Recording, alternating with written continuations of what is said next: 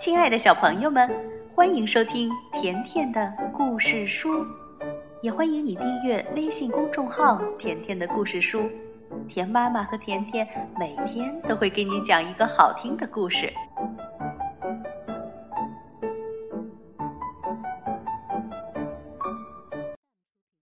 小朋友们，甜妈咪还有卷毛老师又要带着你乘坐神奇校车去探险了。那今天我们要参加第一次感恩节，故事开始了。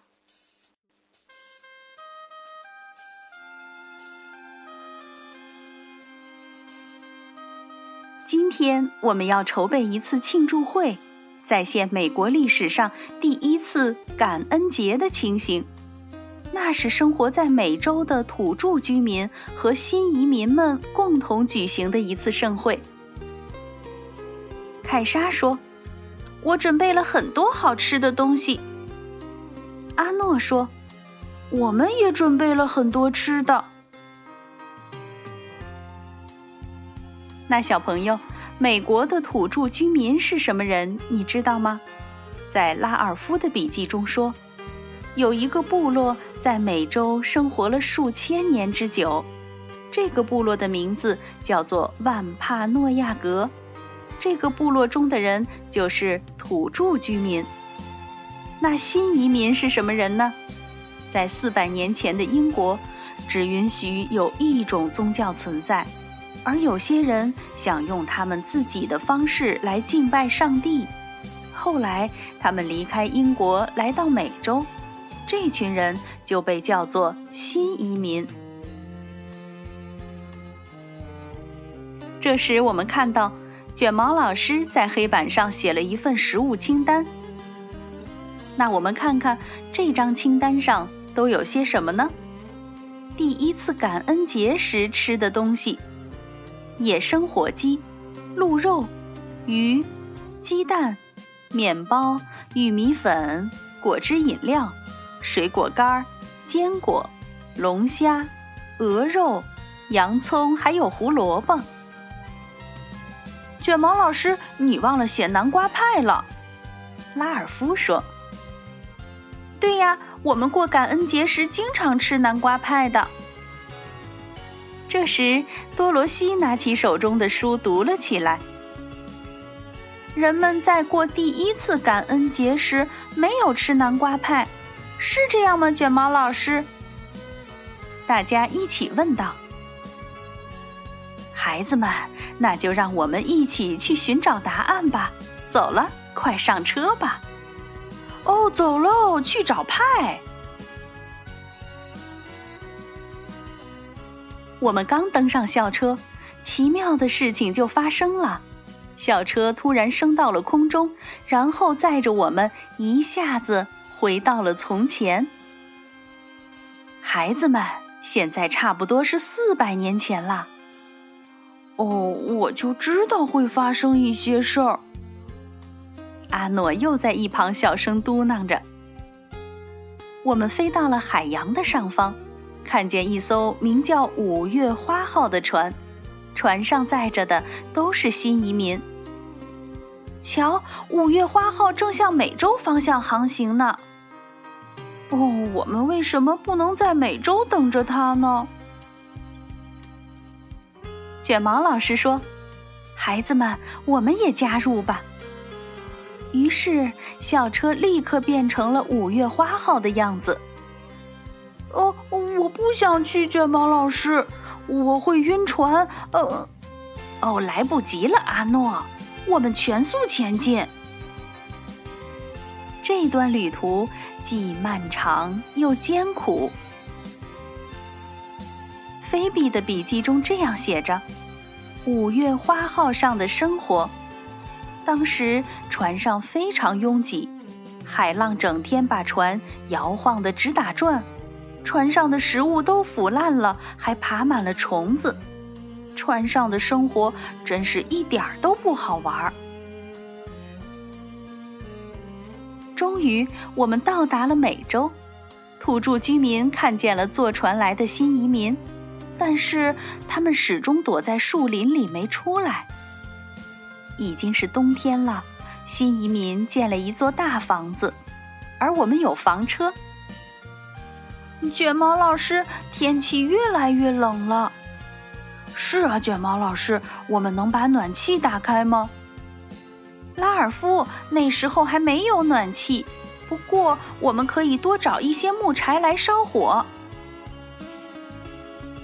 整个冬天，新移民都是在饥寒交迫中度过的，食物很少，很多人病倒了，有些人最后没能熬过冬天。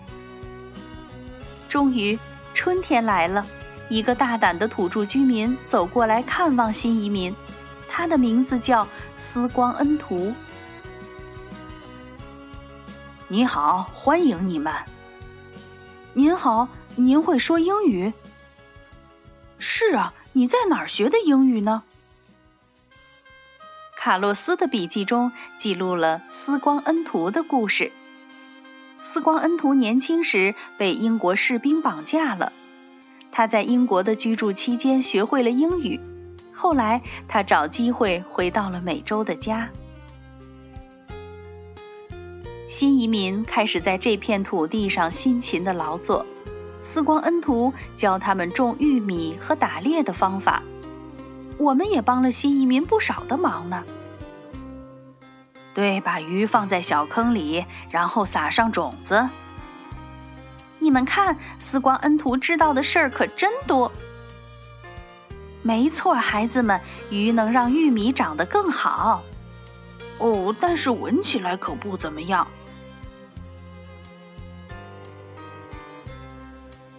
到了秋天，新移民在他们生活的地方建起了七座房屋。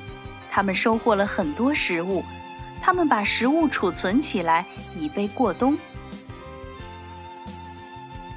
新移民决定举办一个庆祝会，大人小孩都行动了起来，摆起一张张桌子，准备一道道饭菜。快看，酋长和他的部落居民来了！哎呀，来了很多人呢。我们准备的食物可能不够。五个土著居民马上就去打猎了，他们带回了五头鹿，这回食物足够所有人吃了。喂，你们看见南瓜派了吗？没看见。那咱们继续观察吧。你知道吗？参加第一次感恩节庆祝会的土著居民比新移民的数量多。整整三天，大家吃着美味的食物，尽情的玩着各种游戏。我们最好别回家了。是啊，我吃的太饱了，哪儿都不想去。我们看见了正在煮着的南瓜。但是没有发现南瓜派。多罗西说的对，没错，第一次感恩节的确没有南瓜派。吃了这么多，就算有南瓜派，我也吃不下了。这时，卷毛老师说：“我们该回去了。”我们只好跟新朋友们一一告别。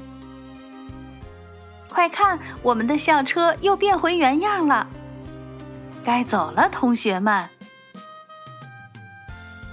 第二天，我们庆祝了属于自己的第一次感恩节。尽管也没有南瓜派，但我们依然充满感激之情。嗯，我们要感谢的太多了。是啊，谢天谢地，我们终于回来了。凯莎，我们下回要去哪儿呢？看看卷毛老师的衣服吧。啊，好像是关于自由什么的。小朋友，关于自由，那下一次我们会去哪儿呢？卷毛老师的衣服上又变出了什么新鲜的东西呢？如果你想知道，就来甜妈咪的微信公众账号，找到第一次感恩节这个故事，就能看到卷毛老师的衣服变成什么样了。好了，今天的故事就到这儿了，再见吧。